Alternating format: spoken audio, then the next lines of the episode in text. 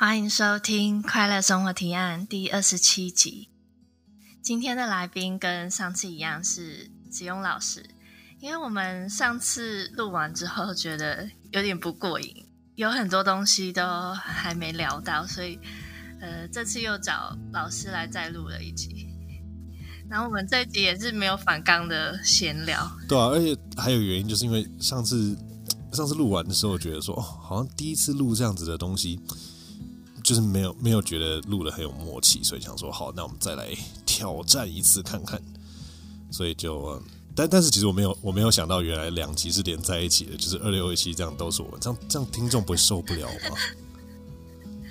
应该还好吧。但是但是隔一两集又变成你，你不觉得也有点奇怪吗？哦，可是我我我反而觉得隔一两集好像好像也也不错啦，对吧？我觉得隔一两集我压力比较没有那么大。但是连连续要观众两个礼拜都听我讲话，觉得好可怕哦。好的，那我们这礼拜要聊些什么呢？我们要先讲斯多格还是佛教，还是你过去的心路历程？嗯，好问题。嗯。其其实我我当初呃一开始觉得说哦想想了解一下就是快乐生活提案那个 慧文在讲的主题，就很大一个原因，不知道上礼拜有没有讲过，就是我觉得诶佛教佛教的思维算是我比较相对不熟悉的，虽然可能小时候很小的时候，就是妈妈会说什么菩萨保佑，菩萨保佑是佛教吗？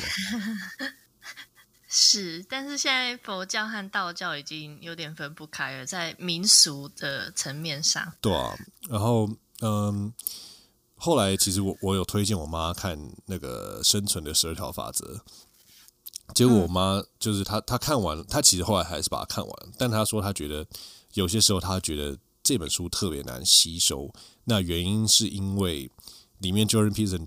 举的例子都是比较偏向那个，他都举的例子都是用那个基督教的圣经，嗯，所以就让我妈觉得说，哇，这个距离感十足，所以就变成说，嗯，好像没有办法特别的，就是对他来说吸收吸收能力没有特别好。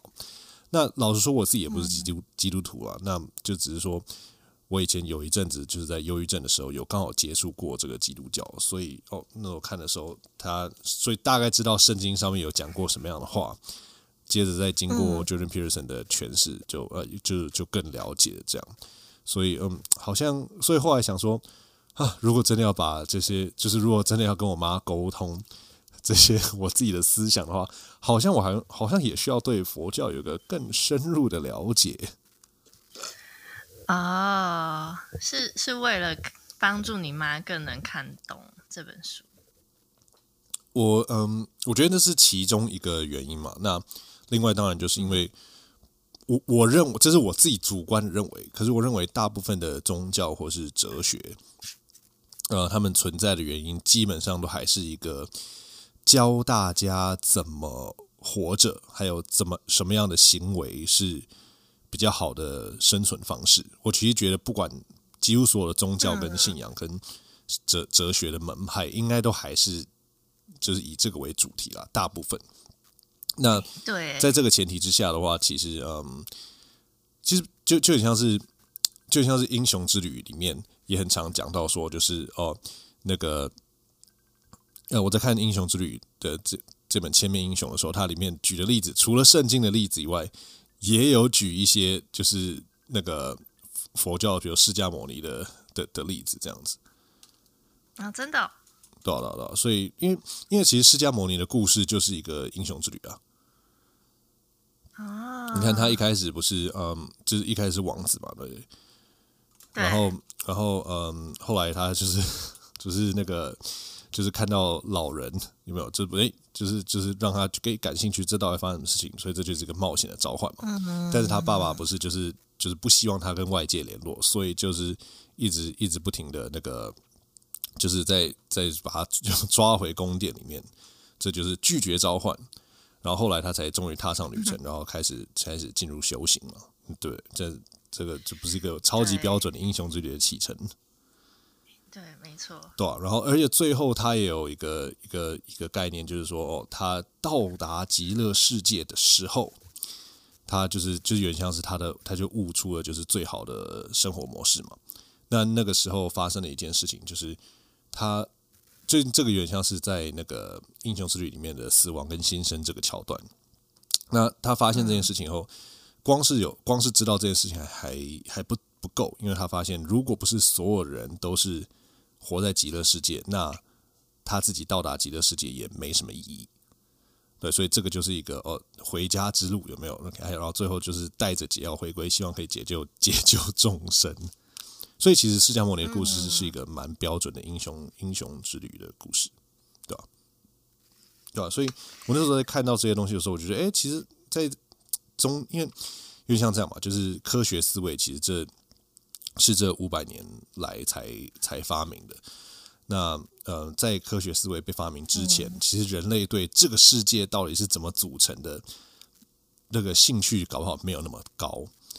那时候的人类其实比较注重，嗯、呃，我到底要更该怎么做，跟我的生活体验要怎么样才会让我有比较好的生存体验这样子。那宗教跟哲学反而就是在帮助人们解决这个问题，对吧、啊？所以我觉得就是可以理解说，为什么这些宗教里面都还是有一些。稍微有一点嗯相似之处，这样说吧，对吧？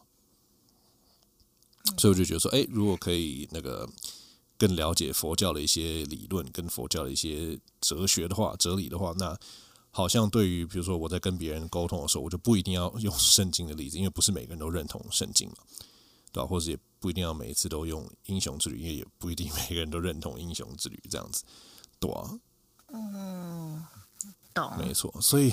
慧文，那如果要他要了解佛教的话，就是你觉得可能要从哪哪些观点是我们可能一开始入门最重要的东西？然后就是可以怎么做？除了我去山上修行以外，还有什么方法？呃，首先我要澄清，释迦牟尼佛没有到极乐世界。哦，真假的？极乐世界是另外一个佛的，他。因为你想象每一个佛都是一个老师嘛，嗯、他要带领其他还没有变成佛的人走上这个道路。然后极乐世界是一个叫叫什么啊？天哪，我居然忘记了，是另外一个佛的道场。所以最后那个释迦牟尼他悟出的是阿阿弥陀佛啦。你你很常听到人家念阿弥陀佛。呃、哦，极乐世界是阿弥陀佛的教室，但是每一个佛最终都是到了一个。嗯，就是英文是 enlightenment，哦，对对对对，enlightenment，对，成佛证悟的道，就是他已经知道宇宙的真相是什么，然后他也找回了呃最没有被外界环境污染的那个自己。哦、好抱歉，因为我看的是英文版，所以我可能就直接把这个东西当成是 极乐世界，但是确实是书上写 enlightenment，嗯、没错，sorry，、嗯、对不起各位听众，没关系，多少多少多少多少。我觉得，其实我自己也是一直在探索佛教这个它的理念到底是什么。他有人说他是唯心，嗯、有人说他是唯物论。哦、然后直到我看到达赖喇嘛写的书，哦、其实他到最后是承认量子力学家研究的结果。怎么说？可不可以可不可以跟我再多讲一点？因为我其实对量子力学没有最近才开始稍微有一点点接触而已。呃，就是对量子力学家来说，他们呃研究出的结果是，所有的东西拆解到最小的之后，就变成好像电子是随，好像是随机出现的，好像没有一个最小单位，当然、uh huh. 也没有灵魂。OK，那达赖喇嘛是同意没有灵魂这个观点，了解。而且佛教是无神论，就是没有神也没有灵魂。Uh. 了解。但是佛教的世界观是认为，我们在这一生的所作所为，我们说过的话、看过的东西，嗯，嗯，都会有用某一种方式、某一种方式储存下来，然后会带着带着这些资料到你的下一生。OK，所以就是，所以佛教的轮，就是因为佛教有讲轮回这件事情嘛，对不对？嗯，就是没有灵魂，但是。有轮回，OK。那不呃，灵魂的有无跟轮，就是有灵魂的轮回跟没有灵魂的轮回的差异是什么？因为有灵魂比较像，我觉得比较像道教信仰，有灵魂，然后可能也有有鬼，然后会也有神仙这样子。了解。呃，佛教走的不是那么灵、呃、灵性的道路，比方说你的属灵啊，然后守护灵这种，嗯，它是完全没有在叙述这些东西。呃，我觉得佛教是跟基督教很大的不一样，是它不会让你觉得，呃，一定会有一个属灵，或是有神，或是谁会保护你，谁会守护你。它完全就是说你要靠你自己，所有的事情都是，呃，你需要自己。承担也是你自己创造的，即使你今天发生一个超衰的事，哦、这也是你自己吸引来的。哦，就是透过某种因果，因为世界是蛮复杂的嘛，嗯、透过某种原理，来到你面前的一个现象，一个结果。嗯嗯，了解。我觉得，嗯、啊，这让我想到我昨天。我昨天才在看一部电影，叫做《呃明日边界》，你有看过吗？汤姆克鲁斯演的。哎、欸，有有有有有。我觉得我昨天，因为我是我第一次是去电影院看，然后就蛮喜欢这部电影。然后昨天就是跟我女朋友再看一次，然后我就发现，天哪，这部电影就是他用一个很幽默的方式在 形容。我觉我认这是我看到的面相，但是我觉得他用很幽默的方式在形容我们人生是怎样。因为，嗯，形容一下，我忘记。因为汤姆克斯在就是好剧情是这样子的，就是外星人攻打地球，那眼看人类的那个军队就要会被毁灭掉，结果这时候汤姆克鲁斯他原本是一个就是文书官，然后被派到前线去，意外获得的一个超能力，就是他只要死掉的时候，他就会在当天早上醒来，所以他一直过着同一天这样子。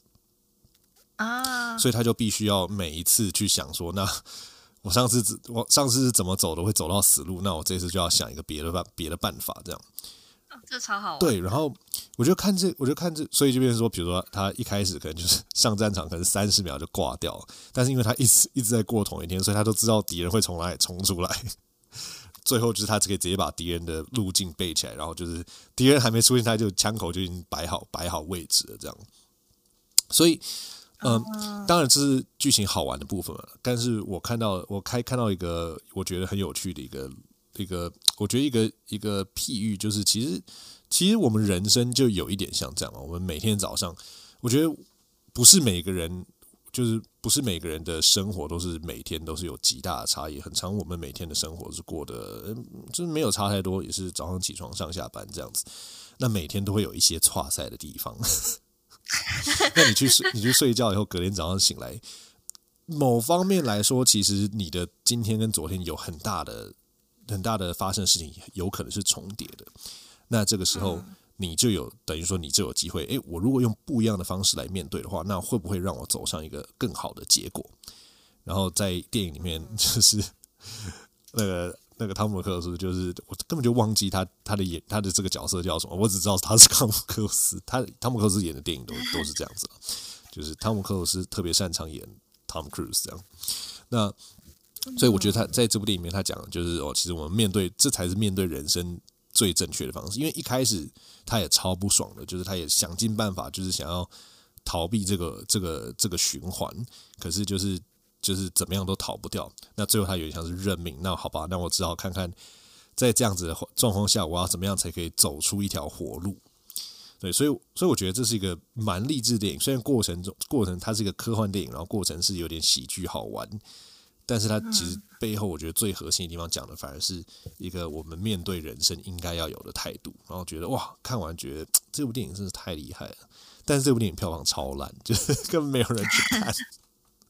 对啊，所以如果在呃听众里面，如果大家还没有看过这部电影的，就是拜托去看。我觉得算是科幻电影的一个很入门的科幻电影，因为它真的科幻的部分没有很多，那就是一点点的时间时间理论，而且也也不是真的很复杂，就是谁都可以看得懂，然后趣味性十足，对吧？就是相对于比如说呃那个《星舰迷航记》啦，或是《银翼杀手》来说。《明日边界》算是非常容易入门的一一个部一部科幻电影，对吧？蛮推荐的。好，对啊，推荐大家去看。对啊，所以我觉得，我不知道，像哦，像我我之前在在理解轮回这件事情的时候，我也觉得很好玩哦。就是嗯，荣格的心理学里面有一个概念叫做 self 嘛，对。嗯、然后我我我不不能说我悟出这一点，但是我想到了一个有趣的诠释方式是，我我有一次我在跟我女朋友吵架，然后然后这个吵架的原因是，就是比如说呃，我们两个互相都看到一些对方的缺点。那这时候我们就觉得啊，这不知道怎么办嘛。那我因为我们都听过一句，哎呦，好，这个是这样子，我们都听过一句话，就是爱一个人要爱他的全部，对不对？然后呢？那好，那哎，慧文，你你对 这个东西的想法是什么？嗤之以鼻。为什么？嗯，我不一定要爱啊，我也可以接受，为什么一定要爱？如果是缺点，我还要爱吗？哦，我我可以接受，就已经很了不起了。嗯，可是可是会不会其实就是，嗯，好了，我不知道，因为我我我觉得我觉得是这样子的，就是当然我也没办法解释一切，可是我知道说，当我听到说爱一个人就是爱他全部的这句话的时候，我内心会有一种啊，对啊，其实那才是最最完美的状态，没错嘛，对不对？就是就是我会就是就像你讲的，就是哦。接受就不错了，对，是没错嘛。因为 要爱一个人，缺点真的非常困难。可是我们又觉得说，好像最完美的方式确实是这样。虽然说这个很难做到，对吧？他是对的，跟他很容易做到是两回事嘛，对不对？好，所以我真的时候我就在思考说，到底要，我就我们就我跟我女朋友就在讨论说，好，到底要怎么样才可以做到爱对方的全部？然后为此，这为为了这件事情争论了非常久。然后一直到隔天早上醒来 刷牙的时候，我觉得我才想到一个。可能可以解释这个东西的答案，对，而而且我觉得跟轮回可能也有关系，因为哎，是啊，我认为是的。好，呃，我我这是我我的诠释了，那会我们可以听听看。好，就是说，嗯，我们都知道爱一个人要爱他全部，好，那要怎么做到呢？因为缺点很难爱，那。我们就要我们就要了解一下，说就是爱一个人的全部到底是什么意思？我觉得问题是出在这句话上面，就是说一个人的全部到底是什么？因为这关键字是这个。那以以荣格的角度来说，如果用爱一个人的全部，然后这个全部我们把它替换成爱一个人的 self，因为 self 在荣格的心理学里面就是全然全部的自己嘛，对不对？全部的我，就是我，就是这个人的全部的部分。那这个就开始就变得很有趣了，因为一个人的全部包不包含他的过去，是势必是包含嘛？因为就是啊，你总不能说昨天的蔡子雍就不是蔡子雍，这样很奇怪，对不对？所以 对，那哦，我的烘衣机烘衣服烘好，好，所以爱一个人全部就肯定是包含他的过去，那有没有包含他的未来？嗯其实我，我觉得没有未来这种东西。哦，真的吗？好吧，那没关系。我我先我先从我的观点来解释，你等下可以提出你的反驳意见。好，好，那我的想法是，你要爱一个人，全部就是你要把这个人的整个时间轴加起来，这才是全部。嗯，了解后，那这个时候就变得很有趣。也就是说，当我们现在看到他有，比如说对方有一某一个缺点，好了，那这个所以，可是我们看到的是，在这个目前这个时间切片里面。这个人的样子，那这个人的样子永远不会是他的全部吧？因为才这个就是他应该说，你如果只看现在的话，一一个片刻的时间，他永远都是不完美的，因为不并不完整，就是他只是这个人的一小部分，因为这是他现在的样子。那你那但是但是如果你把整个时间轴算进去的话，你就要想说，每一个他的缺点可能都是一个故事冒险冒险故事的召唤。那你用你把这个人的所有缺陷当成是这样子的元素的时候，你就有可能喜欢，因为你爱一个人全部的时候，你就是在爱这个人的故事。我觉得是这样子的方式的话，我觉得就可以达到爱一个人的全部这件事情。然后你在你在参与他的故事的时候，其实你就是在跟他一起体验所有的不完美的地方被慢慢修正的过程。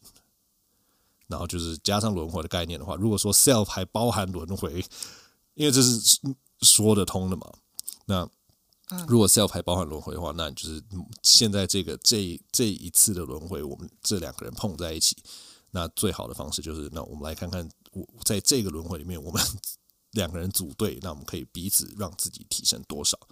那我觉得这就是爱一个人的全部正确的做法，对啊，就是看到别人的缺点的时候，要把别人的缺点当成一个冒险故事的召唤，这样子就可以达到爱别人的全部这件事情。嗯，其实听完你这样讲，我觉得其实我想法跟你蛮像的，可是我不会把这样子的面对的方式称为爱他的全部。哦，真的吗？那不然你觉得是什么？嗯，因为你你刚刚有说他身上有不完美的地方嘛，嗯、那爱他不完美的地方，有点听起来对我来说像是觉得他这个不完美的地方非常好。然后没有不需要改进。哎，可是你看，如果没有这个不完美的地方，我们他他就没有，就他就不是他了。嗯，对不对？因为每一个时间的片刻永远都是不完美的，但是全部加起来，它的完整的 self 的话就是完美的。对，但也不一定要爱。嗯，好了，但是我觉得那是一个我我现在隐含有一种主动的感觉吧。哦，对啊，那不然你对是啊？我觉得爱绝对是主动的。但是你接受他的不完美，然后陪伴他变成更好的人，这比较像是有点半被动，并不是主主动去追求他这个状态，而是陪伴他这个状态。哦哦，我我觉得这两个东西并没有互斥，因为我说我说的是你爱一个人全部的话，你爱的是这个人全部，所以他那些缺点你也爱，因为是他他的一部分，可你不是爱那个缺点本身。你这样听，这样这样了解哈。你爱那些缺点，你爱那些缺点，你你也爱，是因为这些东西是属于他的，是他的一部分。嗯、但是时间、嗯、时间随着时间慢慢过去，彼此都提升以后，这些东西就越来越少。对对啊，所以我我觉得还是就是我觉得就就比如说好，假设比如说我女友呃假设啦，但是我假设我女友酗酒好了，当然我觉得我不可能会爱一个人 爱酗酒这件事情，可是。嗯，我爱酗酒的他，因为那是他的，那是全然的他的一部分。嗯，对吧？那如果说这件事情是，比如一些他是陋习嘛，那当然就是，那我们就要看时间走完全拉长以后，我们就把慢慢慢的两个人一起把故事都导到一个越来越好的方向。那这样子就会，就两个人都会提升嘛，而且就是可以从头到尾都是爱着对方的全部。其实我觉得你讲的蛮好的，真的吗？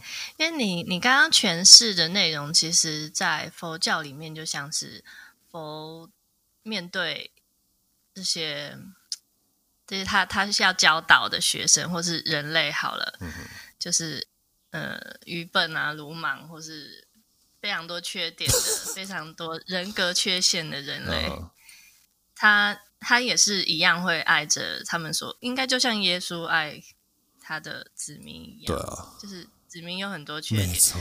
嗯，比较像是一个就比较高层的爱啊，广义的爱。嗯哼，那不然狭义的爱是什么？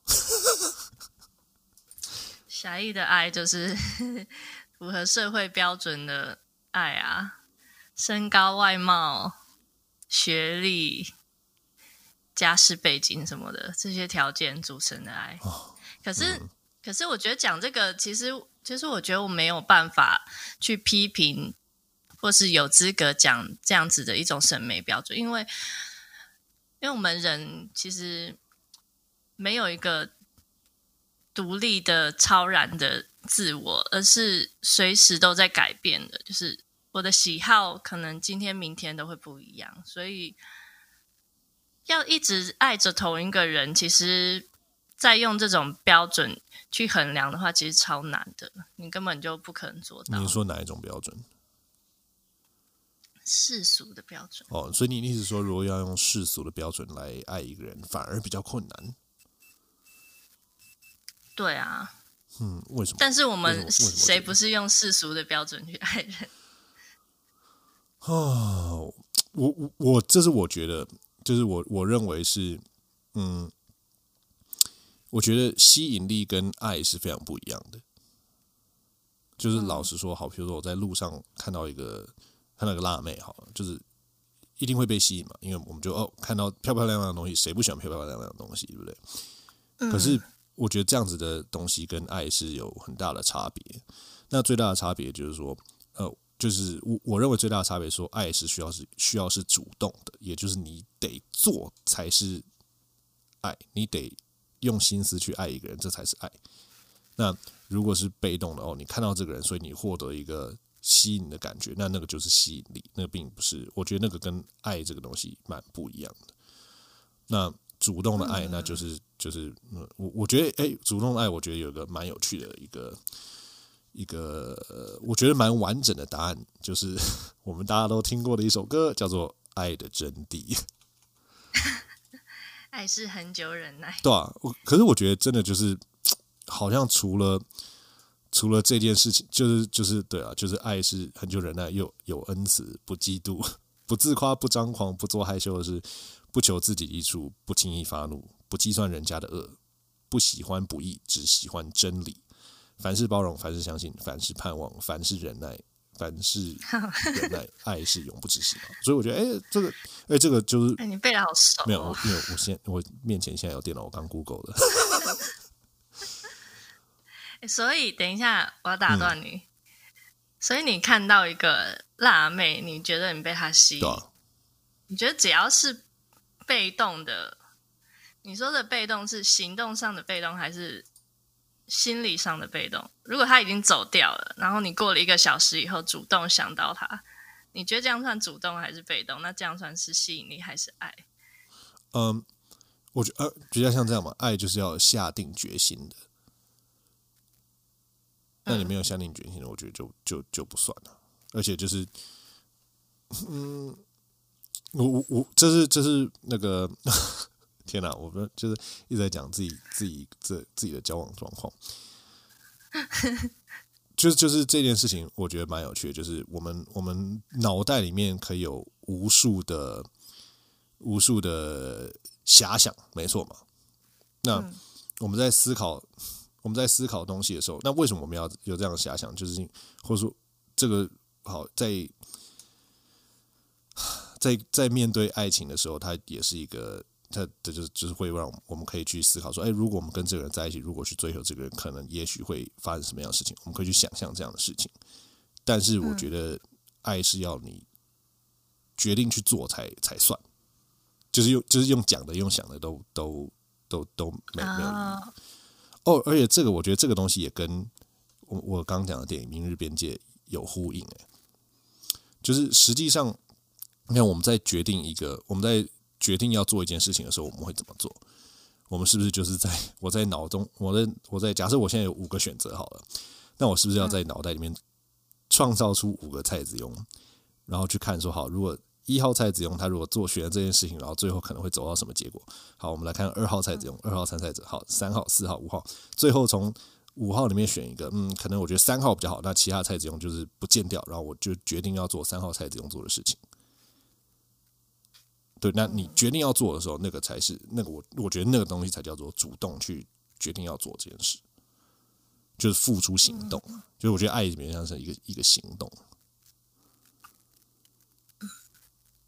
我突然想问一个问题，就是，嗯，我们决定好了要对某一个人，呃，拥有爱的感情吗？那这个决定过程是，这个决定过程其实也蛮蛮随心所欲的，就是呃，你追求的是一种广义、比较高深的爱，但是为什么是针对特定一个人？这个我我还没有想到一个给自己的解释啊。就是如果我们想要追求这种感情的话，那呃，为什么是选特定一个人？理由是什么？在这种高层的爱的哲学里面的有什么合理的理由？对我来说，其实就是，呃，就是其实就是你刚刚讲的嘛，就是随心所欲啊，就是我想要，就是就可以啊。嗯，对啊，就是就是我觉得这种东西也没有一个标准。举例来说，好，比如像我的学生，我也很爱他们啊。对啊，而且我不觉得说我爱我学生的方式跟我爱我我女朋友或是我家人的方式有很不一样。我觉得其实是蛮接近的。哎，真的哦。就是就是也是尽量不要对他们发脾气，虽然有时候还是会忍不住。然后然后就是就是尽量就是忍耐，有恩慈，不嫉妒，不是吗？就是就是我就是面对你说爱的人，不是都应该要这样吗？对对，而且面对我自己的老师啊，或者什么这些这些我爱的人，当然就是就是就是嗯，就尽量是走这个路线嘛。但是当然就是。以交往关系来说，我觉得关系跟爱不见得是，嗯，我觉得不是等号啦。就是不是说哦，我决定爱这个人，就表示我们一定要有一个男女男女关系，或者我一直爱多个人，我们就要有开放式关系，好像也不是我我我不觉得是这样子。我觉得关系跟爱是很不一样的事情，嗯，对啊。我之前想过一个问题，就是，嗯、呃。我们所谓的爱，其实就是不同文化环境之下，呃，每个人从以前到现在定义出来的一种，结合各种不同观点结合出来的一种，嗯，标签吧。就是好像一定要符合某些条件才才算是我跟谁有一个感情。但是其实如果拿掉这些标签的话，就是。横，你如果横跨各种不同的国籍文化来看，会不会其实爱没有那么复杂？只是我们把它贴上很多标签，比方说欲望，可能男女之间就是一个纯粹的爱，再加上欲望，变成男女之间的爱情这样子。呃，我觉得这个东西没有对对我来说没有一个绝对答案。就举例来说好了，也可以有我我相就是我觉得。关系跟相处模式有点像是两个人讲好，然后都可以接受，就就就好了。就举例来说，比如说我们现在我们现在看以前什么哦，就是两个两个大企业家互相互相那个就是门当户对这这件事情好了，就我们会觉得说那好像很怂，或者很很很很很很不世俗不自由。但是有可能在那个时候，那些人真的觉得这样子是。最好的最好的相处方式啊，对不对？所以我们也我觉得，我觉得对于嗯，对于关系的选择，就是尽量就还是我还是抱着一个尽量不要去嗯，不要去批评论或是去排序说别人的是呃，讲别人的选择是是否是不好，或是那某些标签是不是不好？其实就是你你如果是因为比如说你刚刚讲的某一些标签，或者一定要某一些的。呃，就是打某些事情项目要打勾好了，那就每个人注重的项目可能不一样嘛。但是也就跟你说佛教讲一样，就是你的所有的发生的事情都是你自己造成的，对不对？对吧？所以只要我觉得，只要每个人都愿意为自己的行为负起责任，其实就就就要要怎么样，其实就是就是都都还好了，对吧？以以爱情来，爱情跟关系来说。当然，就是那当然就是，我还是觉得人尽量还是要向善，对不对？对吧、啊？那如果是抱着向善然后负责的这样子的心态，我觉得你你选择的你选择的另外一半要因为什么原因选择，只要两个人讲好，两个人都因为这是两个人都想要的，那那就就就可以了，对啊，当然，对我来说，我觉得如果我的另外一半，我一定要是嗯、呃，一定要是正妹跟我我我我愿意爱的人，对吧、啊？好。对我也是，我觉得我的，我觉得我一直比较像是，就是其实爱就是很私人、很纯粹的一种感情，但是我们没有办法，嗯、呃，应该说我们是被教育成知道爱是什么什么样子，被环境教育成是什么样子，呃，可是它其实不是那么复杂的东西，就像，嗯。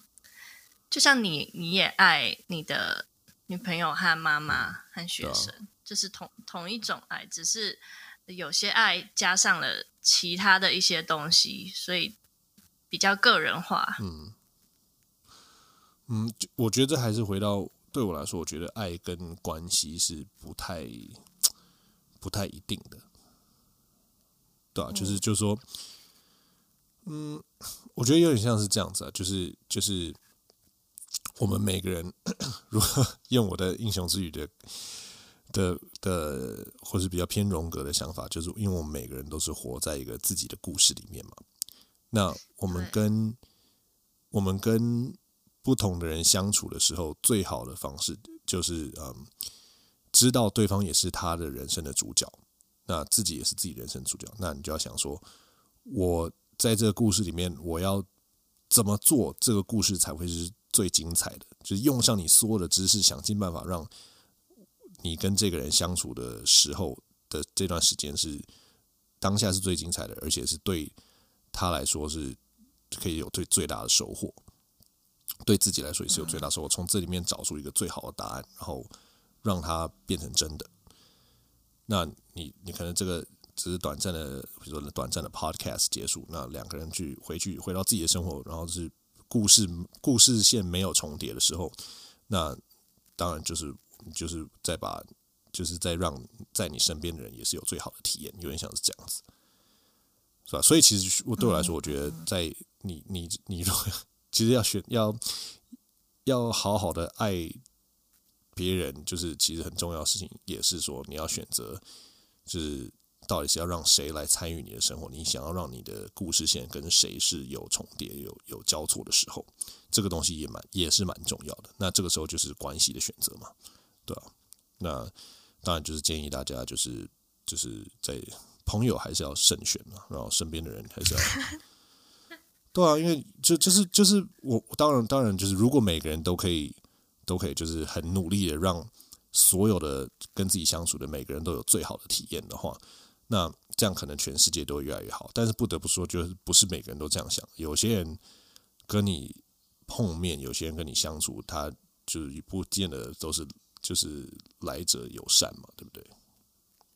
对、嗯、对，对，那就是，所以这个时候就是面对魔鬼的时候，你就要让自己变身成魔鬼，跟他战斗。哎，等一下，那你怎么知道他他这个魔鬼他的故事线整个一起看的话，会是一个完美的故事，或是这个魔鬼其实也是值得爱的人？对啊。但是不值得你爱，你的意思是？对啊，因为你的我是是容量有限啊，对不对？那如果这个人因为某些原因，然后就算他现在很糟，你还是愿意爱他，那这是嗯，这这你可以自己可以选择的嘛。但是我我我也我的我的爱跟时间跟精神也是有限的，所以就是我也必须要自私的为自己做出我觉得可能最好的选择，对吧？我觉得蛮有趣的，因为。呃，从从天哪，我们讲了四十几分钟哦，对啊，就在讲爱，但是这可能这样才好玩呢、啊，就是思想的碰撞，好吗？挑战一下对方。我觉得，嗯，一开始挑起这个呃广义的爱的话题是你，但是我们后来诠释的方法变成是相反，你变变成比较是爱情，嗯哼。的那样关的关系，然后我一直在讲的，就变成是反而变成是比较佛教的爱哦。佛教的爱，你可不可以再再讲的再讲的细一点？因为我我我还是想再更了解一下其他的观点。那、啊、就是对天使和魔鬼般的人，你都是有一样的爱。哎、嗯，耶稣耶稣不是也是这样讲吗？嗯，没有吗？是，我觉得。但这个时候，我我的这我我的我对这个想法就是这样子，就是耶稣或是菩萨，他们有点像是完美的做法。那我们都要努力做到这件事情，但是我们都不完美，所以就是量力而为。嗯，对啦，但是这是一个很好的放在心中的概念，啊、至少你可以朝这个方向去做。我觉得我们。对啊，坦白说，我们比方说释迦牟尼佛是博班毕业的，我们现在可能又对啊，就是程度而已。我那那天才是跟一个一个一个那个我一个老师来在聊聊天，然后我们就聊了，因为他是基督徒嘛，他就问我说：“哎，那我到底信不信上帝？”因为我跟他聊天的时候，我也会举一些我，比如说我对耶稣的耶稣或基督教的看法，跟我对人生跟人我的人生哲理这样。然后我就我我觉得我觉得这时候我就用 Jordan Peterson 的回答方式，我觉得超超有趣的。我就说，就是嗯，我也不知道我算不算进基督教，但是我我愿意就是视同有上帝存在般的生活。哎，好好奇妙的回答哦。但因为就是就是我我也不知道说，就是到底怎么样才算像，因为因为老实说了，就是你要我相信说。天上住着一个一个阿伯，然后看着我们的一举一动，然后就是无所不在、无所不能，创造了世界。什么？我我不是那么的，就我应该这样说。我觉得是否相信这件事情，好像好像对生活对我来说，对我来就是对我我私人对我来说，好像没有。哎，没声音了。哦，Hello，Hello。嗯，再讲一次。我觉得这件事情对我私人来说。不是非常的嗯，有有什么影响，但是我觉得，但是你看，我如果视同有上帝般的行动，那我的行动就会改变我的生活，我的行动会改变我的人生的故事的发展，那这件事情就蛮重要的。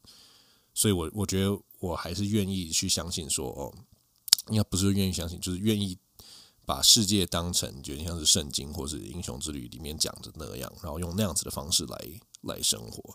也就是说，我我还是觉得说，人生有一个有，就比如说，不管是你选圣经，或是佛教，或是英雄之旅，或是哲学，来当一个主轴，那我会觉得那样子确实是一个比较好的生活方式。嗯，对啊。那你是不是真的相信有菩萨、有上帝？那其实其实就是我我。那哎呦哎呦，我也觉得说，你与其一直挂在嘴边说我相信有上帝，你不如做。真的。对啊，就是光说不练，好像没什么意义，对不对？真的。对啊，所以我还是比较，可能我就比较觉得说行动派。而且而且这一点很有趣哦，我那天我才在跟我才在跟那个我女朋友在讨论一件事情，就是说，因为我因为我发现她她不太会吃醋。就是不管我跟其他女生怎么样相处，她都不太会吃醋。然后我们就在想说，就是那我就好奇说，哎，到底到底为什么嘛？然后再就是，那我的那个界限到底画在哪里？因为你看，如果知道界限画在哪里，这样是不是很方便？你就做一些事情的时候，你就可以，你就可以很自在做。反正你知道说，你不要超过这条线就就好了。对。那那时候我们，我就第一，我们就从我们就开始慢慢讨讨论，就是比如说，哦，在路上看妹可不可以？然后哦，他就说哦哦，可以啊，可以啊，当然可以。那所以最后有点像是，就算我会我会去对别人有一些遐想，或者是跟脑袋里面有些假设也没有关系，反正只要不要做就没事了。哦，真的、哦。但我觉得哇，嗯，其实哦，然后我就就觉得嗯，这样好像也也有道理，因为就反正要想什么，就是而有时候我脑中冒冒出来的东西，难道就真的是我我在想象嘛？也很难说嘛。那你那种上厕所的时候突然有个灵光一闪的灵感，那是你想出来的吗？就是老实说，就是你不知道它怎么出现的啊。对对对，对啊，所以我觉得，哎，就是同时我也觉得很敬佩我女友，就是在这方面真的是第一次听到有人可以，呃，第一次听到有人的女友是这样的。啊，真的哦？对啊，因为因为我以前也交往过的对象也有人，就是就是呃，在路上稍微看一下。某一个裙子穿比较短的女生，她就会非常非常生气。这样的对象也是有的。目前听起来好像，嗯，对你来说是蛮好的一个女朋友。哦，对啊，目前来说真的是还还嗯过得蛮蛮不错的。但是当然，我们也是会有，就是会有吵架了，对吧？我们最常吵架的 的地方，竟然是睡觉的时间。就他都希望早点睡，可是我就很讨厌早睡。嗯，对，我也一样。对啊，所以你也是夜猫子嘛，对不对？就是你是喜欢晚睡的人，这个这样说吗？对，不知道为什么。啊，但但是不得不说，就是我发现早上的精神真的比较好。对，对啊，所以就是好像又觉得说，如果可以。如果可以早可以早睡早起，好像也不错，所以我也愿意就是尽量的往这个方向前进，这样。嗯，对啊，所以嗯，还在还还在努力中，呃，就是尽量的看看那个啊，看看我们的我的故事会走到哪里。唉，这个让我想到我之前去佛光山。Uh huh. 你知道我我曾经去佛光山出家七天。七为为什么是七天？它有那种短期的，它有短期的，然后法像法鼓山还有三十天或四十天的。Oh. 我觉得很酷，就是有点像体验营这样子。哦，那那你的心得是什么？然后都提在那七天，每天四点五十分起床。哦，为什么？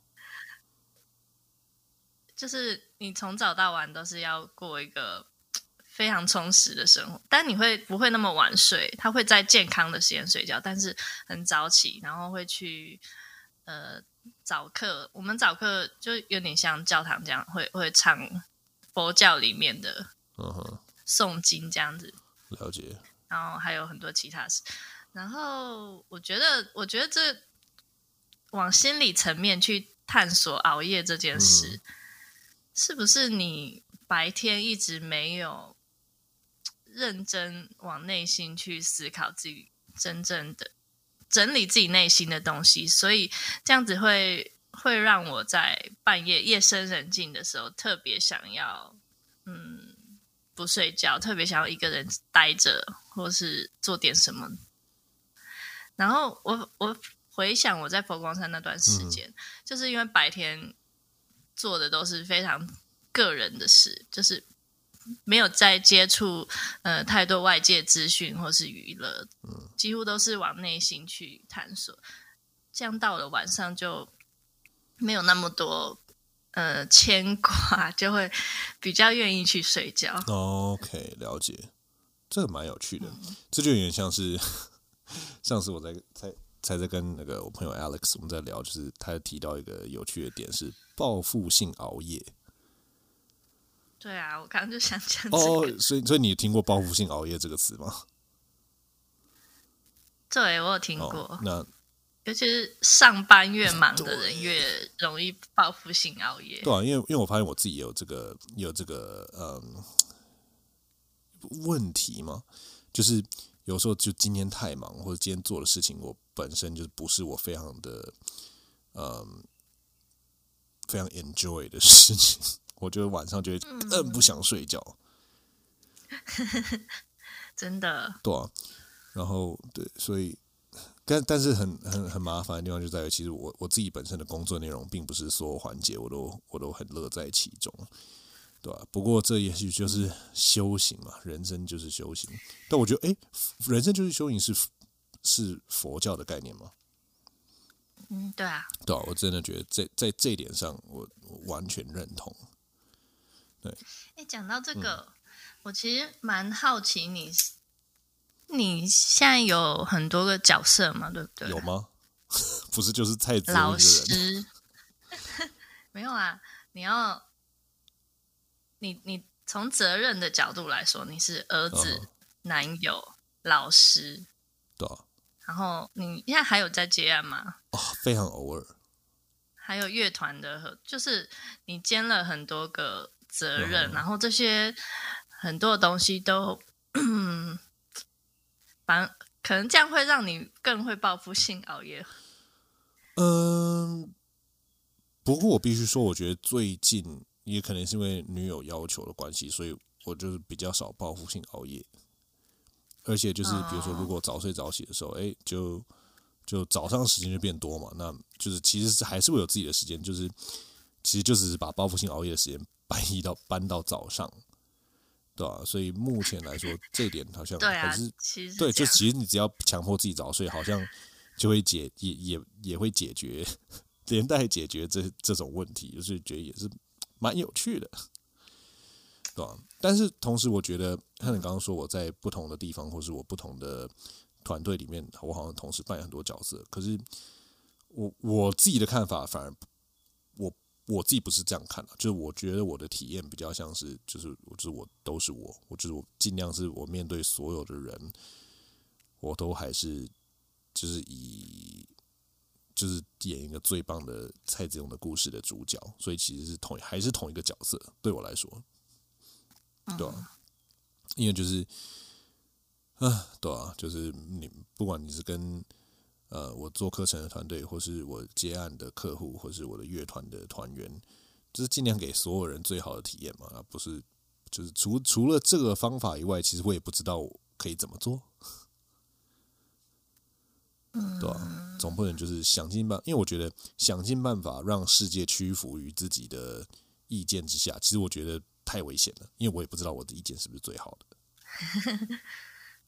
对啊，所以在，而且我以前也确实有试过用这样的方式来经营团队，或是来营运团队，那下场都蛮惨的。怎样的方式？嗯，比如说。呃，我在以前以前我在经营阿卡贝拉乐团的时候，我就是比较像是用一个我认为的好才是好，除非别人、哦、除非别人的可以提出说服我的意见，不然就是要以我的意见为主。就我我以前比较容易有这样子的思维。那当然，这个这个也有一个好处，就是团队的呃方向会很明确嘛，因为就是方向就是某一个人。说了算，某一个人在负责这件事情。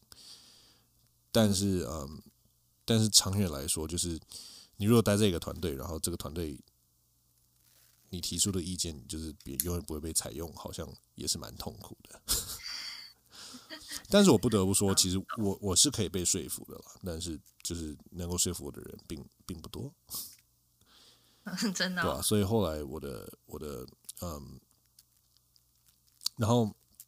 一直到比如说像是嗯，我现在的有有做有参与一个乐团叫中庸 ZY 中庸这样子，是一个爵士乐团。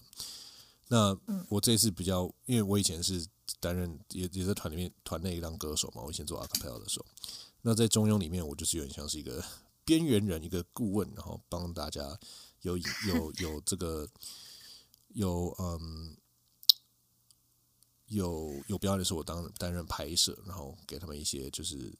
宣传上面的建议这样子，那其实，在二月初那时候，原本有一个机会是可以申请那个文化部的补助。那补助是什么？就是就是制作专辑的补助了啊，补助。对对对。那我那时候，如果我就我就觉得，哎，这个是一个大好机会，而且如果可以拿到文化局的补助，这些音乐人应该可以做出很棒的专辑，所以我就把这个 idea 就跟他们分享。然后后来他们想一想，觉得说哦，这样太赶了。老实说，那时候我一开始心里会觉得说啊，其实就是大家盯一下嘛，一就是一个月把计划生出来，也许我们第一张专辑就是明年就可以发第一张专辑，这样不是很好吗？嗯，那所以以我以以我以前的以前的个性，就是我不管你们觉得怎么样做就对了。但是后来我又想一想，嗯，就是。明日边界的感觉吧，就是以前我也这样做过，然后最后团队就解散了。嗯、那我觉得好，那这样子势势必就这一次就干脆，呃，就是，哎，我来换一个方法看看，就是哦，那如果这样的话，大家想要比较缓慢的进行，那我就也调整我自己的心态跟习惯的速度，然后让这个东西缓慢的进行。虽然有，虽然就是当然就是那，也许不是我。自己最想要的东西，可是，哎、就是试试，我就想说试试看让，就秉持着让大家都有他们最舒适的体验这样子。结果，哦，这个真是蛮有趣的。结果在嗯一两两三个礼拜前，我们有一次新的开会，就是三月三月初的时候，嗯，哎、大家就觉得说，哎、好像今年的下半年左右，或是年中可以制作一张，可以试尝试制作看看一张 EP。然后觉得哇，这意外的转折，就是就是就是这个东西很有趣。以前我就觉得要压榨所有人，然后每一个人都是拿出把自己逼到很紧绷，我们产出的效能才会够快。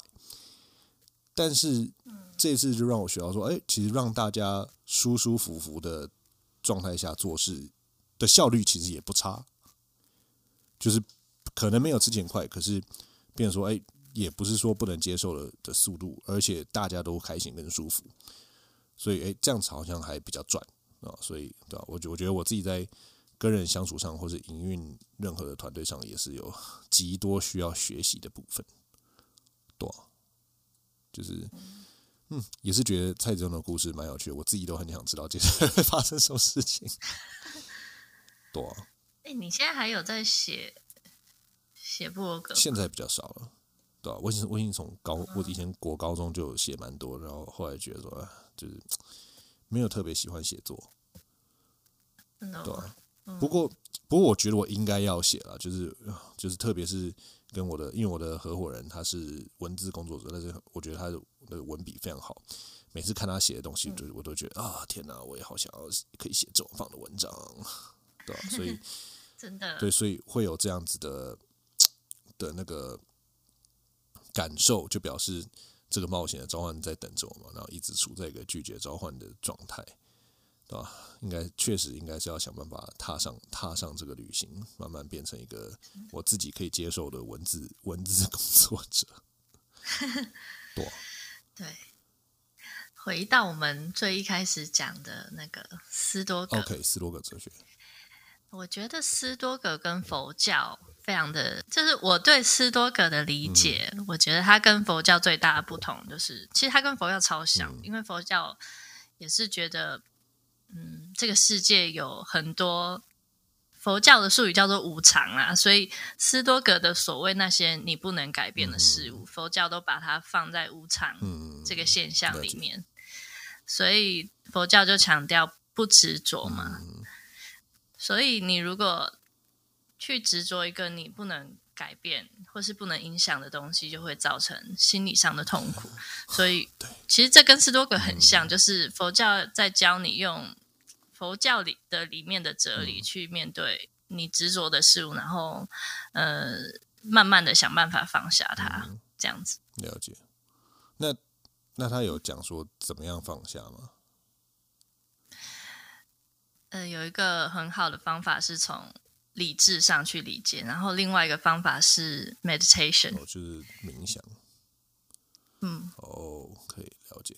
嗯，在这点上跟斯洛格确实蛮像的，因为斯洛格也很注重就是就是 meditation，就是就是冥想啊，真的、哦。而且斯洛格有一个特别的特别的冥想，就是练习想最坏的状况，就是有点像是我们每一次做一个决定的时候，我们都要去想说，它最惨最惨可能会发生什么样的事情。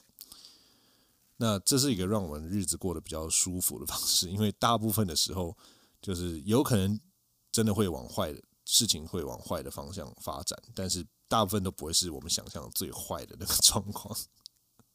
啊，oh. 对啊，所以，嗯，所以斯多葛有点像是，那而且在就是，你当你已经想过最坏的状况的时候，那你即使真的发生了，你也实在是它并不会吓到你，因为你已经想象过这样子的事情有可能会发生。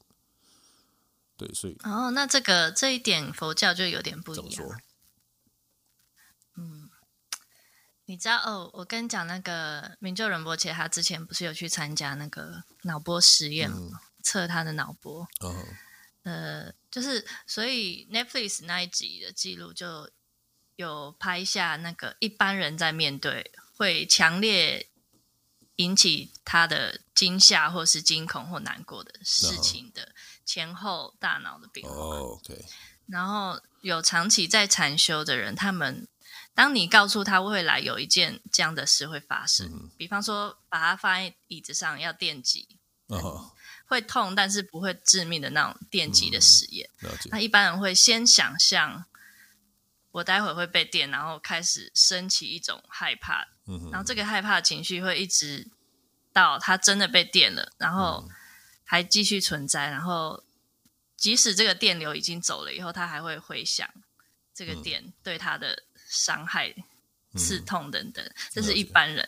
但是如果是呃长期三三年闭关，或是你有七年都在闭关这种禅修的人，嗯、他们直到真的被电的那一刻之前，他的脑波都不会有任何的变化，就不会在情绪这一方面不会有任何变化，然后。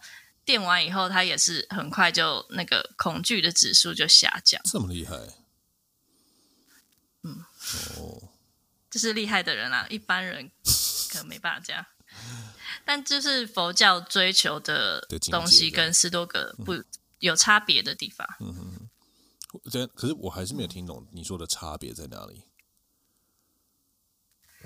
嗯，因为你要想象，你想象就会有一种恐惧，有一种预备要迎接它的感觉。但是佛教是不准备迎接可能可能来的灾难。哦，了解。或是恐惧，他就是让它发生，等它来的时候我就迎接，然后它走了之后就放下，这样子。嗯哼，嗯，这样蛮有趣的。嗯、所以就是少了少了我们我刚刚讲的，就是负面冥想的这个这个桥段。对啊，嗯、欸，应该吧。但但是，但是我同时觉得说，如果说，比如说像，呃，这个人被坐在那个电影电椅上之前，如果是他坐在电影上之前，他就已经想过了，说可能等一下就会非常惨，我可能会电到整个是头晕想吐，然后别人就会死掉。然后他坐在电影上的时候，也许就搞不好就就是脑波就会比较正常，就也要看说他的负面冥想发生在哪里。那。那个斯洛格哲学，嗯、呃，他们一般是建议说，你早上起床你就想，今天如果一切都一切的事情都错赛，大概会是怎么样的一天？对啊，所以我我我觉得，嗯，对，对啊，这是反正就是一个斯多格的的练习这样子。哦，还有一个很很有趣的，就是他那个科学家有特别放大在电的当中、嗯、，I N G 的时候，他们的脑波有什么差别？哦，欸、好好奇。有有在禅修的人，他他大脑的脑波的反应是比一般人更剧烈的，就是也可以假设说，他感受到的痛是比一直在想象这个的人感受到的痛多一点。嗯、然后一般人解析度比较高，可以这样理解吗？对，一般人感受到的痛反而会低于他想象出来的痛。哦嗯、但是但是就看你要什么，你要在这一个当下。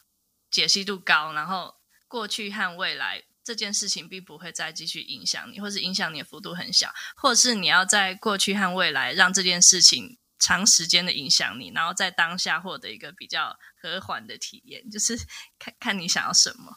哦，嗯，我在我在想，这因为我现在开始听起来有点像，我大概大概理。我认为好像还是对，就是你你讲的东西跟斯多格的负面冥想好像还是有一点点的不同。但但是因为因为因为这样说好了，就是斯多格也是对，就他的他的宗旨说，还是说你要对于你无法控制无法控制的的项目，就是不不完全不在意，然后不能有情绪的反应，这就是原来斯多格哲学的一个很大的一个目标，对啊，那。就是关于说，就是理论上应该是你，你做完负面冥想以后，你就你就不要让这件事情影响你，因为你就已经你就已经想，你就已经知道说是最坏大概是怎么样，然后就是就呃用自己心平气和的方式度过一整天这样子。那如果坏的事情发生了，那也没关系，反正我早就知道会发生了。坏的事情没有发生，那你可以嗯就觉得嗯这样也也不错，就是一个哎我那上次就在你的文章里面。看到我觉得很棒的一句话，就是最广义的胜不骄败不馁。哎，对啊，我觉得那句话写的好好，那是自己想到的吗？那是以前有一个也是学佛很久的人，他告诉我的一句话。他说，如果要一句话描述佛教的话，就是广义解释的胜不骄败不馁。嗯，可我觉得这这个东西在斯多格里面也是，因为。斯多格哲学的的想法，就是因为最不能控制的东西就是财富、爱情跟健康。那财呃财富、爱情、健康、声望这些东西嘛，就是我们大家很想要的东西，其实都是我们不能够，并不在我们控制之中的。那嗯，但是斯多格也有也有说，就是如果这些东西来到我们的身边的时候呢，我们也可以尽情的享用它们，因为就是。就是命运命运之轮的旋转，让这些东西来到我们身边了。那我们可以享用，我们可以享受它们，享受它们在我们生活中的存在。但是我们要知道，这些事情并不是呃永久会存在的，并不是我们可以控制的。那如果他们离开了，也不要对他们有太大的依恋。这是斯多葛的一个，也是一个蛮蛮重要的宗旨，对吧？所以，呃、对对，可是因为我知道这个东西好像就跟就跟。不知道佛教在在对于这些比较世俗的渴望的观点是什么？你说，比如对于呃金钱、声望、爱情跟健康。嗯，我觉得佛教徒所有的追求，佛教徒认真的佛教徒啦，他所有一生的追求都是希望可以成佛。嗯嗯，所以他就是走着一个修行的道路，所以对他来说，这些东西就是只要可以帮助他继续走完这个道路的都不坏，他可以享用，但是不能因为嗯，等于是不能因为某一朵花而在中途就停留，然后不往前走这样子。嗯，了解。嗯，哦，这也好像好像是不是也蛮像的？的对啊，哎。其实我真的觉得说，当一个哲学是一个哲学，或一个重要是主的主主旨是让劝人向善，并且过着更 更舒服的生活的时候，其实很多东西都会蛮像的，对啊。但是，但我而可是我顺便那顺便分享一个斯多格比较比较极端的的的嗯的讲法好了，因为斯多葛哲学很很注重美德这件事情，对啊，那。好玩你好就在像马可奥里略，他就他就他就觉得说，光是美德就已经足够。意思就是说，当你做了一件你你的事情都是向善跟做好事，跟符合正义跟道德的话，你做这些事情本身就已经是最好的回报了。所以你没有获得回报，这也没有关系，因为你做做那个就已经是足够，你已经获得最多了。哦，这是他讲的。对对对对对，就是，可是也不不要说是他讲的，就是所有的斯多葛哲学，他们就是这斯多葛哲学追求的一个很重要事情，其实就是这样子。因为就是在最最顶峰的状态，其实就是就是你你你光是执行美德的生活，就已经是已经让你已经是足够的这样子，对吧？就应该要感到满足。嗯，我最近还有一个心得。就是我，我之前有跟你讲过，我在佛光山，哦、我我会去闭关啦。就是出家过后，我还是会过几年去闭关，闭关七天这样子，然后就没有手机，哦、然后每天就有一个维挪师，就是有点像是风纪鼓掌，哦、维持秩序的，他会就很像当兵这样子，会对你大吼大叫，嗯、有点像当兵的班长这样子。然后我觉得。那样的，我本来是觉得为什么要营造一个这么肃穆的环境，很像在那种很像战斗营补习班的那种感觉，嗯、就是有个教官很凶，然后逼你要看，一定要看书。那个教官也是也是剃光头吗？对啊，好，他他是和尚啊，和尚是可以大吼大叫的，可以。哎、欸，你不知道？那你你对佛教我我对佛教了解非常非常少。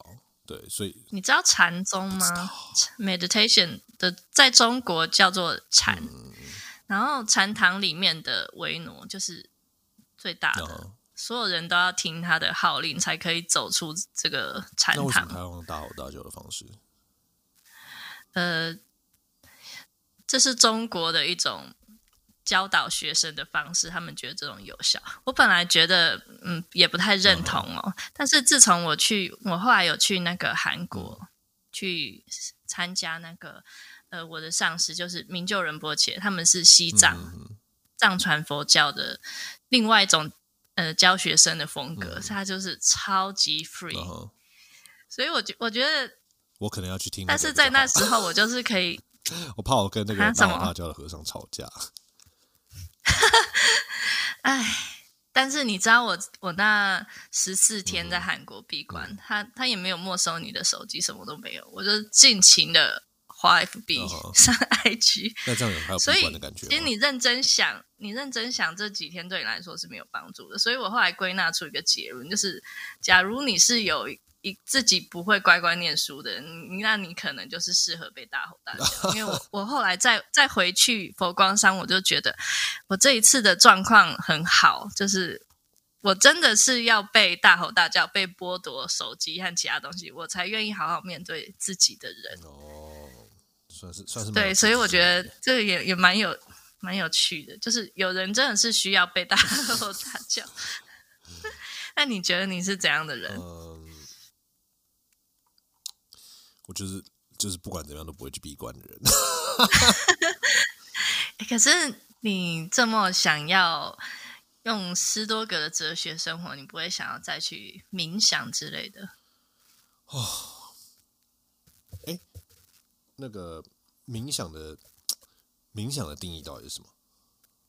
因为我知道不同的宗教，他们冥想的方式是不一样的，所以，嗯、呃，这边那个慧文说的冥想的的，嗯，对啊，你说的冥想是怎么样？你可以请可不可以跟我稍微跟我分享一下？嗯，我知道基督教也有冥。类似冥想的活动，嗯、对不对？几乎就我的了解，各种比如说印度教有印度教冥想，是瑜伽有瑜伽的冥想，嗯、各种。然后斯多葛就也有他斯多葛哲学的冥想方式。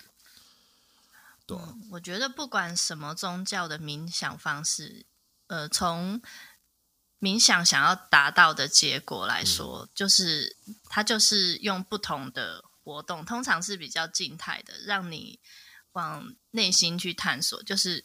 观察你的情绪，嗯、这对一般人完全没有冥想经验的人来说超难，因为他他觉得坐在那边，哦，什么都不看都不听，嗯、他可能一分钟他都没有办法忍受。嗯、但是真真正冥想是借由你观察你的呼吸，你的身体的感觉，从头到脚身体，呃，皮肤啊到细胞，嗯、可能感觉不到细胞啦，就是心跳嘛。嗯就先静下来，然后这时候你的脑袋里又一定会有很多东西飘进来，比方说昨天妈妈跟你讲过的话，哦、或是剪影片剪过的一些画面，这些都是 我后来找到一个很有趣的使用方式。我觉得这些都是 cookie，就是浏览器里面的 cookie，、哦、然后我们就是要清掉这些暂存档，哦、才会看到嗯最原始、属于真正属于我们自己的东西。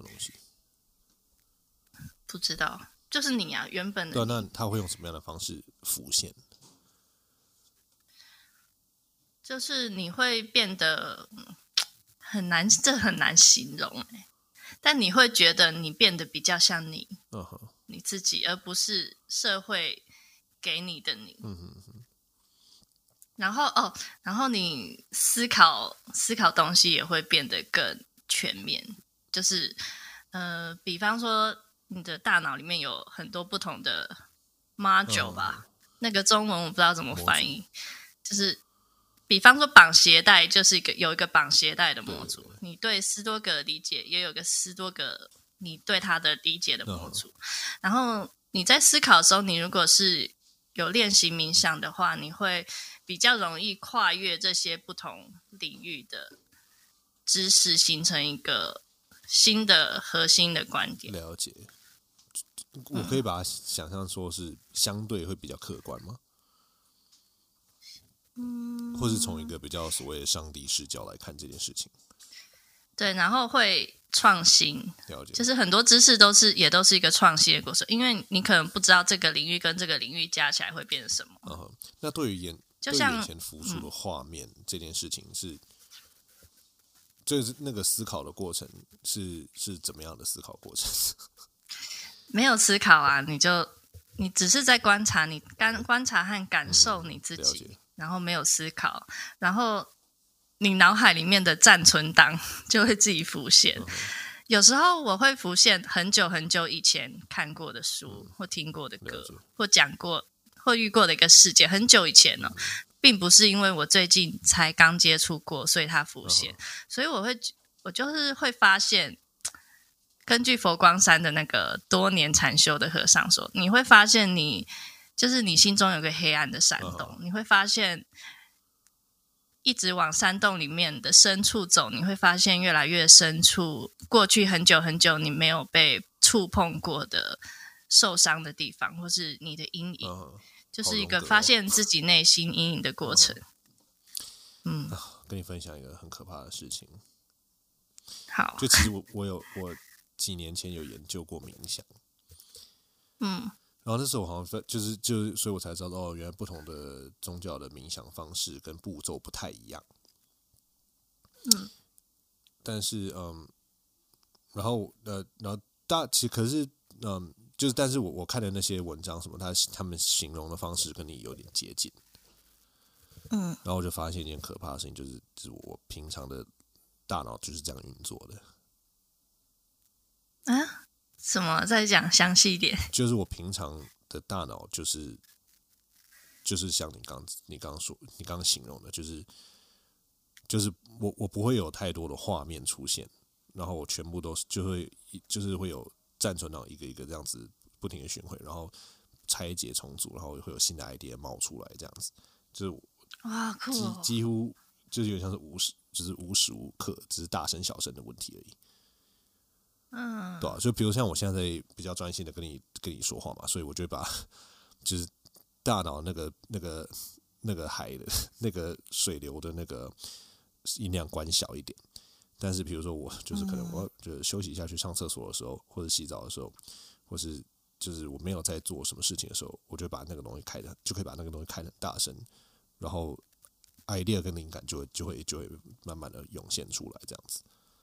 你还可以调整它哦。嗯，老实说不，其实呃，比较其实不行。其实它永远都在，只是就是我可以先，嗯、我可以先，我可以先不看它。然后，比如我现在跟你聊天的时候，我就是不注意它嘛，不不注意它，就是相对就好像是变小声了这样子。但是，比如说我只要、嗯、我只要一没有做事，那些东西就全砰就全部出现这样子。嗯。那你就是会像我讲的一样，突然想起很久以前发生的。对啊，就是就是，所以所以有点像，其实蛮可怕的点在于说，很多很多我内心的让我受伤的事情，我其实全部都知道。哦、就是，就是就是就是就是有点像是平常就是我如果没有做事的时候，我我就会在那个山洞里面。啊、哦，是哦。嗯，但是你知道你在哪里受伤，已经是比不知道好很多。对了对了，然后所以像嗯，然后我我就而且我就觉得有趣的地方就在，其实我我的，比如以我的课程来说，我的摄影课或者是英雄之旅这个课程，嗯，它都是有点像是有可能是不是说有可能，就是以前我的一些遭遇，然后我不希望这样子的事情。发生在别人身上，所以我提供的解答就是我的摄影课，或是我提供的答案就是《英雄之旅》这个这堂课程，或是我的跟 Alex 一起做的 Podcast，这些都是有点像是我从我的内心的黑暗 黑暗深里面拉出来的一盏小小灯，这样子这样子的方式在，在在面对我自己的创作，对吧？哇！我我我觉得我以前以前还没办法这么这么，就是当然就是随着年纪越来越大，因为我在这样子的状态下久越来越久的时候，会会看这些事情有点像是有解析度会变高，对吧？不然以前我也是，就是以前我只知道这样子的的的嗯的模式存在，然后的事情一直的体验是存在在我的我的。就是它是我生存生存体验的一很大一部分嘛，因为就是我的脑袋里面永远都会有这样子的东西在，在有一个这样子的频道一直在播，一直在一直在流动。但是也是到这这几这几年，我才比较比较了解说，哎，我可以怎么样主动从这里面吸取一些，获得一些灵感，这样子的，蛮好玩的。嗯，那你有觉得？你的山洞越来越不可怕吗？我老实说，嗯，我好像没有一直都没有觉得它很可怕，因为我觉得也是因为就是可能可能就是我太自然而然的就就身处在那个地方，嗯、对。但是但是那是好了，要要讲觉得可怕可能也是有吧。就是以应该说，我不会觉得说是可怕，嗯、但是我会觉得。以前我会觉得说，为什么我要我要有这样子的生存体验，然后会对这件事情感到不满，跟觉得不公平。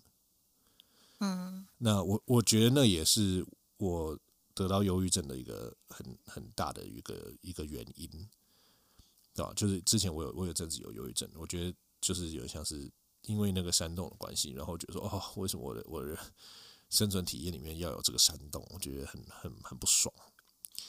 但因为它是它其实是件无法改变的事情嘛，所以我就嗯，嗯，所以最后就是好，那就是接受这件事情。然后我们来看看说，好，既然有这个山洞存在，那山洞可以帮我做，可以帮我做什么呢？然后就慢慢发现说，哦，其实，呃，我觉得这这个东西也可以，就是很可以用荣格的想法来解释嘛，就是那个山洞有点像是就是我们的潜意识，然后我们的潜意，应该说我们的我们的意识的流动就是我们的潜意识，那。我们潜意识里面的的有一个有一个原型叫做阴影嘛，那山洞应该就是阴影里面包含着所有我们的，就是我们跟社会价值观或者跟我们自己期许不相符的东西都放在这个这个山洞里。对对，那但是是阴影它不完不是全然的坏，因为阴影它也是。在荣格的心理学的说法里面，是阴影，它就是创意的来源，创意跟灵感的来源。Oh. 然后你，然后而且再再就是，就是呃，还有一个讲法，就是你你如果可以跨越，你可以往山洞里面一直走，一直走，一直走，在山洞的另一侧，或者是山洞的最深处，你就会发现完美的自己。然后那个完美的自己就是。你所有的祖先加总在一起的一个完美，就是最你最完美的状态。那你要去把那个东西拉出来，然后跟你现实生活中的自己结合，那你就可以慢慢慢慢的变得越来越像你的 self，也就是全部的自己这样子，对啊，所以其实我觉得常常去往山洞里面，往自己内心的山洞走，是蛮蛮重要的一个课题跟练习。对，嗯、呃，根据那个。佛光山的和尚讲的、啊，他说曾经有一个人，他就是冥想的时候，或是做哦，他晚上都会做噩梦，很长一段时间做噩梦，梦到他有各种可怕的怪兽或是敌人去追杀他，反正就是各种可怕的梦。然后后来后来发现，其实他经由那个和尚教他冥想，他往那个山洞去走的时候，他说他走到最后面，发现有一个。他自己年纪很小的他自己，就是蹲在山洞的角落里面哭，嗯、然后就，然后他才发现，原来从以前到现在，就是可能他的家人或是他的环境，会逼迫他一定要考好成绩之类的，或是他他有家庭环境里面很有带给他这样子的伤害。然后他不知不觉也也这样子对待自己，觉得一定要把自己逼到一个一个紧绷。呃，对对，然后就觉得自己怎么不够好，然后一直这样子对待自己。嗯、然后他后来发现，原来他呃，真正的他自己那个小时候还没有被疗愈的自己，是在山洞里面哭，嗯、然后他就会做这些噩梦。了解。嗯，哦，那他后来的解决方法是什么？他他后来从他看到他自己在哭开始，就是一个转机，因为他开始意识到原来他这样对待自己是不对的，然后他开始不会再想说我我还不够好，而是他会愿意接受自己慢慢的进步，这样子。了解。哦，这这也跟心理智商的或者精神分析学的一个。一个理论蛮接近，就是你要一切的改变跟往好的方向走的开始，都是要发现自己的不完美，或是发现自己的的嗯的的缺陷。那在这个是在这个地方，可能就是那个那个伤口，其实就是一个一个一个你你不完美的地方吧，因为你受伤了，还没有被补起来。那所以，嗯嗯。呃你当你发现它以后，你知道这个东西存在，你的治疗的可能就变高。嗯，对啊，所以哇，我们聊的东西也太严肃了吧？欸，所以你那时候是因为接触了基督教，所以你才开始转化你原本的想法吗？嗯，老实说，我觉得接触基督教是一一个一个部分。我那时候呃，忧郁症的时候。其实我，我现在回想起来，我就是后来回后来往往回看的时候，我就会知道自己忧郁症其实非常久了，就是可能从蛮多年前就已经开始这样是多年肆虐。那但是我一直没有去想要解决这件事情。那后来是真的，就反正发生了一些事情。哇，这个故事也可能要讲了，就要讲好几个小时。但后来就发生了发生了一些事情，让我下定决心想要转变这样子。嗯，那个时候除了接触基督教以外，就是我还尝试了几个不同的心理智商，跟反正好，其实其实最主要是这样，就是因为我已经决定说要要要面对忧郁症这个事情。那啊，我的解决方法非常简单，就是我先让自己更了解忧郁症到底是什么，所以我就看了很多的，就是报道啦，或者很多的文章，或者看了一些课程，然后慢慢了解说，哦，忧郁症大概是什么样的原因。那接下来就找治疗的方法嘛。嗯、那所有的那时候就是因为我觉得说，好不行，我一定要用最快的 时间做好这件事情，不能浪费太多时间，因为已经太多年了，想要赶快解决。所以我就所有有可能有效的东西，我全部都做。比如说，我查到说哦，要早睡早起，好，当天就八晚上八点睡觉，六早上六点起床。哦，运运动好，那我就去就开始找健身教练，然后健身教练一个礼拜两次，我再一个礼拜再做三次，自己做骑脚踏车、做有氧。好，然后要吃清淡点，哦，反正健身本来就吃清淡点。哦，尽量让你身边有人陪着你，跟你说话。好，然后就就开始。到处找朋友，然后就是大家就 排班来找我这样子，哇！然后嗯，然后再就是哦，其中一个朋友，然后我也我也因为我那时候我原本想要心理咨商嘛，那我就有问有问朋友，然后有一个台我有个台大心理学研究所毕业的一个国中同学，他很热心，还陪我去看医生这样。嗯、但结果那时候看医生的时候，他发现就是我们都发现说，就是是就是好像心理医生就是只是想就是觉得说哦，开就要。就是进去看医生，可能不到五分钟，然后他决定要开药给我吃。所以后来我就觉得说，好吧，那我不然我来看看能不能不吃药来搞定这件事情。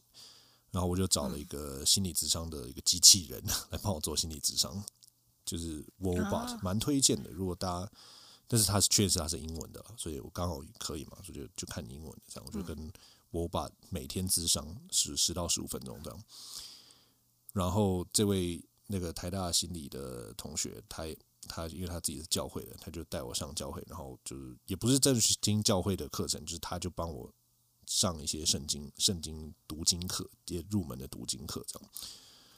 嗯，所以这些东西全部加总起来，就是等于我我后来我治疗好的过程跟方法，全全部每一个东西都扮演，我觉得都蛮重要的角色。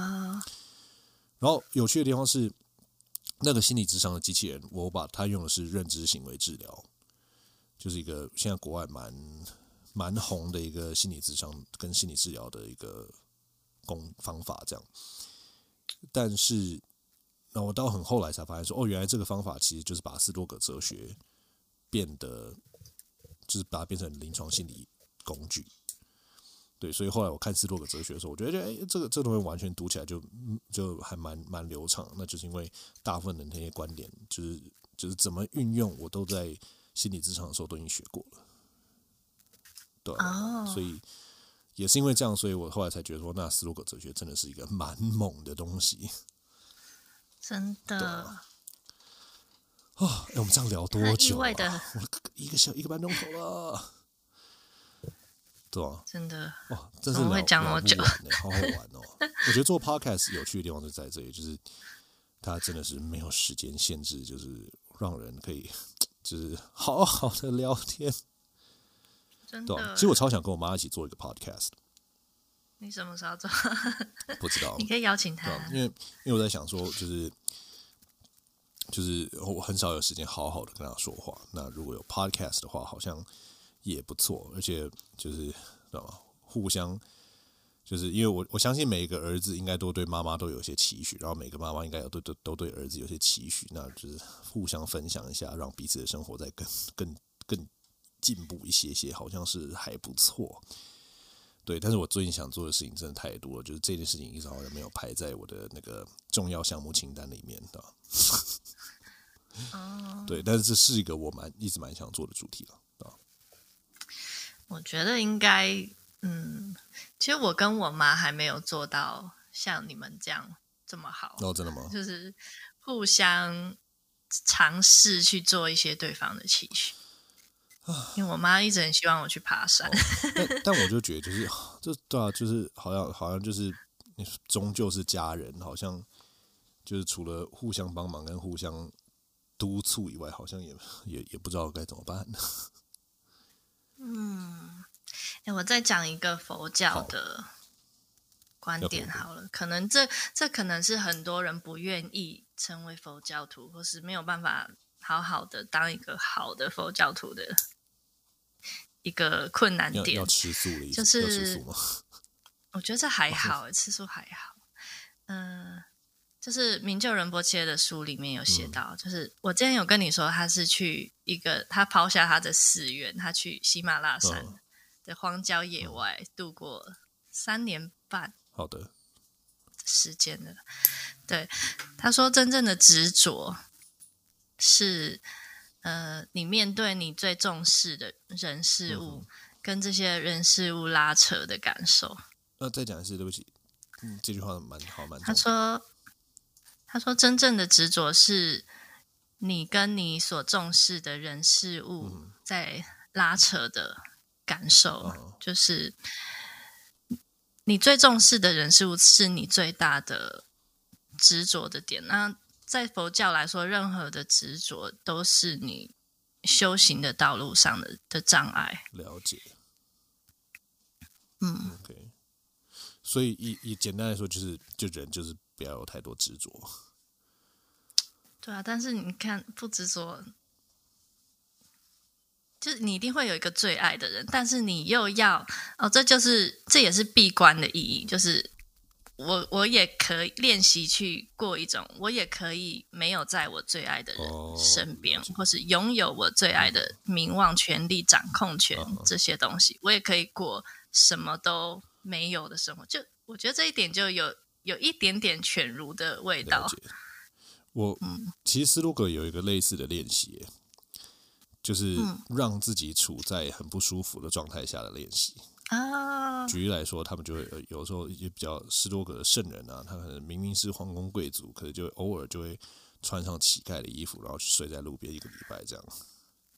哎呀，真的跟佛教很像，超有趣的啊！所以就，那你会不会想尝试一下做让你很不舒服的事？嗯，我我其实我觉得我还蛮蛮常，就是就做这种事情的，对啊。就是就是我，你昨天跟我说拍影片对你来说就是，对啊，就是就是很多，其实我很多做的事情就是，是应该这样说吧，可能我这个个性就是太机车，说喜欢的事情太少，大部分的事情都是我觉得不太舒服的。哦，对，可是可是就是就是比如说就是对啊，就是还是得做嘛，对吧？那你会会想去闭关吗？嗯，不会。那这说不定就是你执着的点。呃，对应该说，我觉得目前来说，我的世，我我对这个世界上的用处，可能就是不要去闭关，可以为这个世界带来更多的好。哎、欸，不一定哦。嗯，对，不一定嘛，对吧？对，所以，可是目前来说，好像还还觉得说。哎，我觉得我已经很，我其实蛮也蛮长的闭关。比如说，像我明天，我明天就要去爬山，然后，嗯、然后我觉得爬山就是一种闭关的感觉嘛，就是你离我离开我舒服的椅子、电脑前，然后舒很棒的音响跟耳机，到一个很多毛毛虫出现的地方，是吧？然后就 是也是一种，也是一种让自己陷入一个不是完全舒适的状态嘛，对吧。但我觉得爬山还还还蛮好，就是哎，当然真的。爬到山顶，然后看到那个山上的风景，体验过一次死亡跟新生，那种感觉真的还蛮蛮好的。然后再慢慢的踏上回家之路。对对对啊！其实不管你转换怎么样的生活环境，久了你也会那个也会变成你新的舒适圈，啊、所以可能就是不断的换你的舒适圈的概念，对，就是不断的面对不同的冒险召唤这样子。对啊。天哪！这个应该可以切成两集。我觉得没关系，也是可以让它是一一整集了。看，反正看看会文那边你想要怎么安排都可以，我没有太多。挑战我们听众的底线。对、啊，而且我们我们其实，哎、欸，我们其实其实今天讲的都还蛮正面的，没有太多政治不正确的东西。真的吗？对啊对啊对啊，今天还蛮温和的，我觉得。好，谢谢大家又听了我们讲那么久。对啊，真的很感动，感谢谢谢慧文让我再次上节目，就是。拉塞，然后，然后我怀疑我的听众很少人用 IG 哦，真的吗？如果如果你们没有在用 IG，可以到我的粉丝团私讯我。粉丝团哦，快乐生活提案的粉丝团哦，是脸书的吗？我好像还没加入。你不用加入。我现在现在已经在搜寻。我会把 不要，我会把那个粉丝团连接放在节目介绍里面。哦那谢谢子庸老师跟我们分享这么多，不会，谢谢深奥的，谢谢慧文主持人，我们希望未来还有机会再见。未来未来让你当那个一日主持人好了，我发现 你们好蛮会主持的。真的吗？我我我以前是有主持广播经验，没错了，对吧？我可以一天不要当主持人，这样也是蛮好的。Uh-huh. 好啊，我们就是反正未来的节目形式，我们可以可以再。再聊，好哦。那谢谢大家。好哟，谢谢大家，拜拜。